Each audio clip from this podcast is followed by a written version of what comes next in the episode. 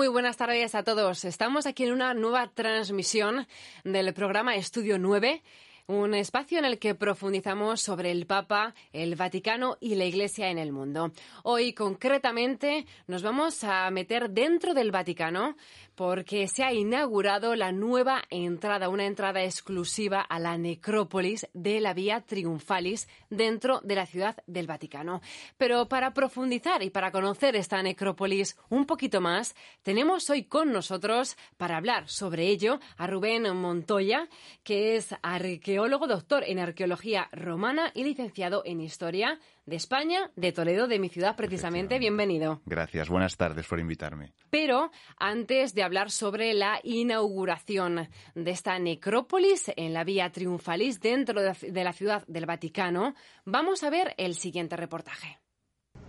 De par en par se abrieron estas puertas en las murallas vaticanas para invitar a un viaje a la Roma de hace dos mil años. Y es que por medio de ellas ahora se accede a la necrópolis de Vía Triunfalis, un cementerio que a partir de 1956 quedó al descubierto tras excavaciones realizadas en lo que alguna vez fue la colina vaticana. Hoy es una zona arqueológica de enorme valor y que estará a disposición de todos los visitantes. La cosa increíble de esta excavación es que revela la clase media y baja del pueblo romano, que generalmente no se conservaba. Estamos acostumbrados a tumbas imperiales, de patricios, de clases mucho más altas, más importantes, Acá está la vida cotidiana, la vida del ciudadano medio. En un estado de conservación incomparable, en este cementerio romano hay más de 200 tumbas en las que se enterraron unas 700 personas. Este tesoro de la historia permite apreciar lápidas, pisos con mosaicos y objetos fúnebres como lámparas de aceite y ánforas para las cenizas. Vida y muerte en la Roma de los Césares se llama esta muestra organizada y custodiada por un gran equipo de profesionales de los museos vaticanos. Es una obra enorme que podrán visitar todos los peregrinos que lleguen a Roma para el jubileo del año 2025. Bueno, pues acabamos de ver el reportaje, como habéis visto, las imágenes de la necrópolis de la Vía Triunfalis dentro del Vaticano. Rubén Montoya, fue el pasado martes 14 eh, de noviembre cuando se inauguró la entrada exclusiva a esta necrópolis. Eh, que hasta antes se podía visitar, pero ahora se ha inaugurado esta nueva entrada. Pero vamos a, mm, vamos a hablar sobre todo lo primero es, ¿qué es una necrópolis? Bueno, pues una necrópolis, como la palabra indica, de origen griego, sería la ciudad de los muertos. Eh, sería el espacio reservado al enterramiento en las ciudades antiguas que, por ley religiosa, debía estar situado a las afueras de lo que sería en época romana el pomerium o línea fundacional, espacio de fundación de la ciudad. Estaría en el suburbio más allá de la muralla y sería todo este territorio, en el caso concreto en el que estamos, eh, donde estaría situada. Era la ciudad de los muertos, era donde se enterraban y donde recibían sepelio eh, ricos eh, y no tan ricos en distintos espacios que adquirían y, a través de la arqueología pues podemos ir conociendo cómo era la estructuración mm, espacial de cada tipo de mausoleo, los había más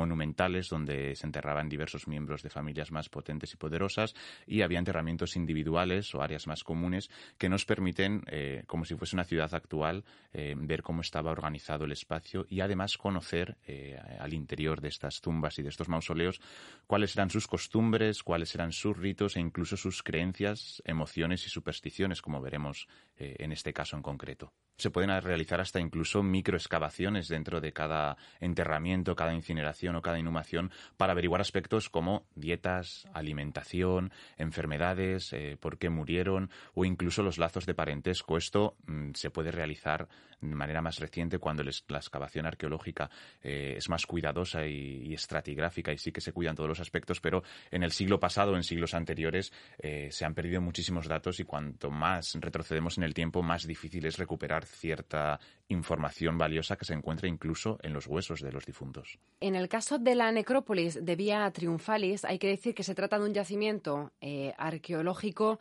que es único, por lo bien que se han conservado los restos que nos encontramos allí. Eh, Rubén, ¿a qué época nos remontamos? Y sobre todo, em,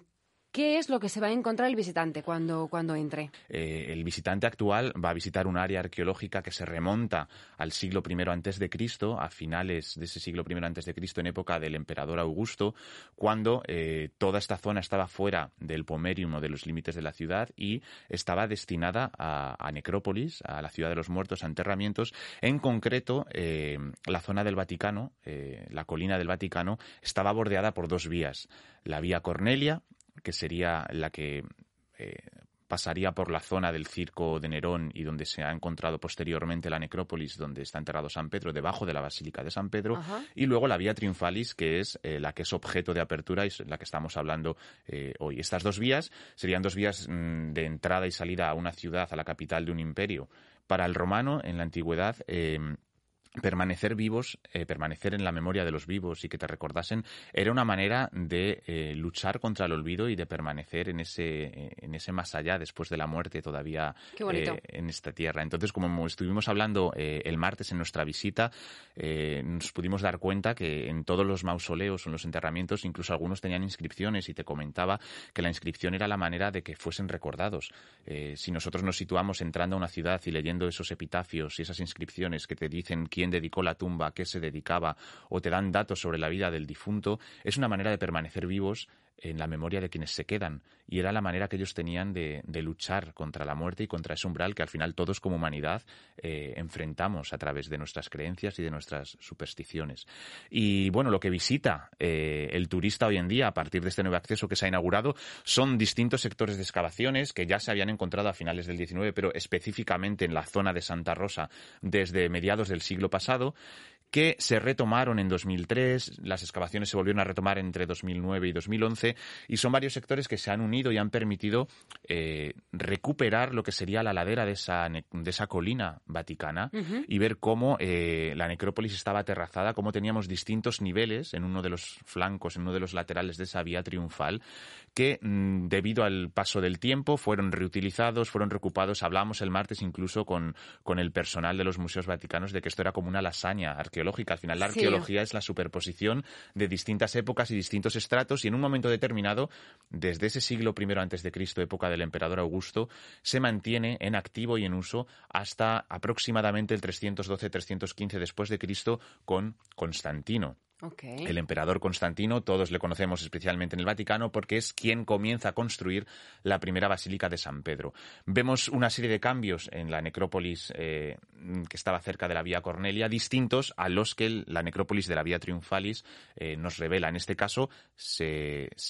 paraliza el uso, se abandona, se abandona la necrópolis, probablemente porque comienzan las obras de construcción de la Basílica de San Pedro y con el tiempo, con diversos derrumbes y diversos deslizamientos de lo que sería la colina, se queda completamente colmatada. Esta zona, estos niveles que pudimos visitar el martes, se quedan colmatados y, entre comillas, aunque no me gusta hacer este tipo de comparaciones, es como si nos hubiésemos encontrado con una Pompeya, entre comillas, por el estado de conservación, pero de estos siglos en este sector, en el suburbio de la ciudad de Roma. Y nos ha permitido ver eh, la evolución de los enterramientos eh, desde más de 40 mausoleos o panteones familiares con distintos números de enterramientos hasta enterramientos individuales. Eh, recuerdo que nos llamó mucho la atención eh, ver cómo eh, todavía permanecen los tubos, porque si algo caracteriza a esta necrópolis y de ahí su importancia, incluso como, como han decidido llamar a la exposición, es eh, vida y muerte en la Roma de los Césares. y, precisamente es porque se han encontrado muchísimos restos y evidencia de cómo las necrópolis era un lugar donde los vivos venían todavía a hacer su vida y, entre comillas, a celebrar a los difuntos y a mantenerles vivos en su memoria. Eh, si recuerdas, esos tubos que todavía permanecen en la necrópolis, cuando pudimos verlos el martes, eh, nos están dando las indicaciones de esas actividades que venían a realizar los familiares cuando posteriormente al sepelio, eh, en fechas determinadas, eh, llevaban a cabo rituales para visitar las tumbas, para recordar a sus difuntos, para hacer libaciones, introducir líquidos a través de los tubos que descendían hasta el propio enterramiento. Eso lo sabemos por las fuentes y eso nos recuerda hoy en día que ciertas costumbres no han cambiado. Hoy en día seguimos celebrando la fiesta de todos los santos, seguimos honrando a nuestros difuntos e incluso vamos a decir misa a los cementerios y visitamos mm, eh, las tumbas de nuestros queridos familiares, los que han fallecido, incluso eh, las cuidamos, las limpiamos, ponemos flores. Algo así sucedía en época romana y es lo que esta necrópolis eh, nos, permite, nos permite ver. Hasta hace unos días, la visita a la necrópolis iba siempre combinada con la visita a los museos vaticanos, es decir, eh, cogías la entrada para entrar a los museos vaticanos y tenías la opción de también visitar la necrópolis. Pero pasaba totalmente desapercibida. Ahora que le han dedicado una entrada exclusiva em, a, esta, a esta necrópolis de la Vía Triunfalis, em, ¿cómo va a cambiar la experiencia del visitante? Yo creo que va a ser un cambio, un giro de 180 grados a la experiencia del visitante, porque es cierto que antes aparecía anunciada en la página web de los museos vaticanos y la ofrecían como una visita combinada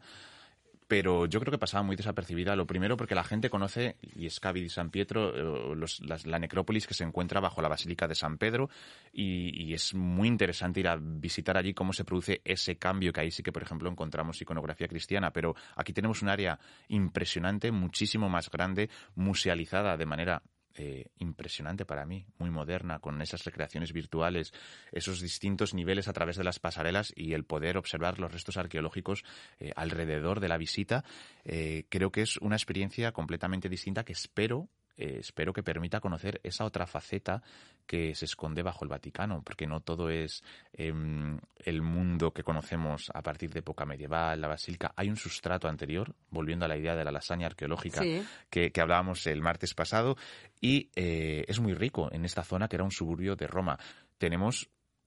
desde el siglo I antes de Cristo hasta el siglo IV una zona del suburbio de Roma donde apenas no hay evidencia cristiana, pero es que a la vez, a escasos metros, tenemos la necrópolis de la Vía Cornelia, donde después se levanta la primera basílica de San Pedro, que ahí sí que tenemos enterramientos cristianos y es posible ver un uso del lenguaje iconográfico, entre comillas, ambiguo, porque utilizan una iconografía que todavía era pagana o que se había utilizado en época pagana para mostrar una nueva identidad cristiana. Entonces podemos empezar a ver, si comparamos las dos necrópolis, cómo dentro de lo que hoy en día es el Vaticano, muy cerca de la zona del enterramiento de la tumba de San Pedro, sí que se comienza a configurar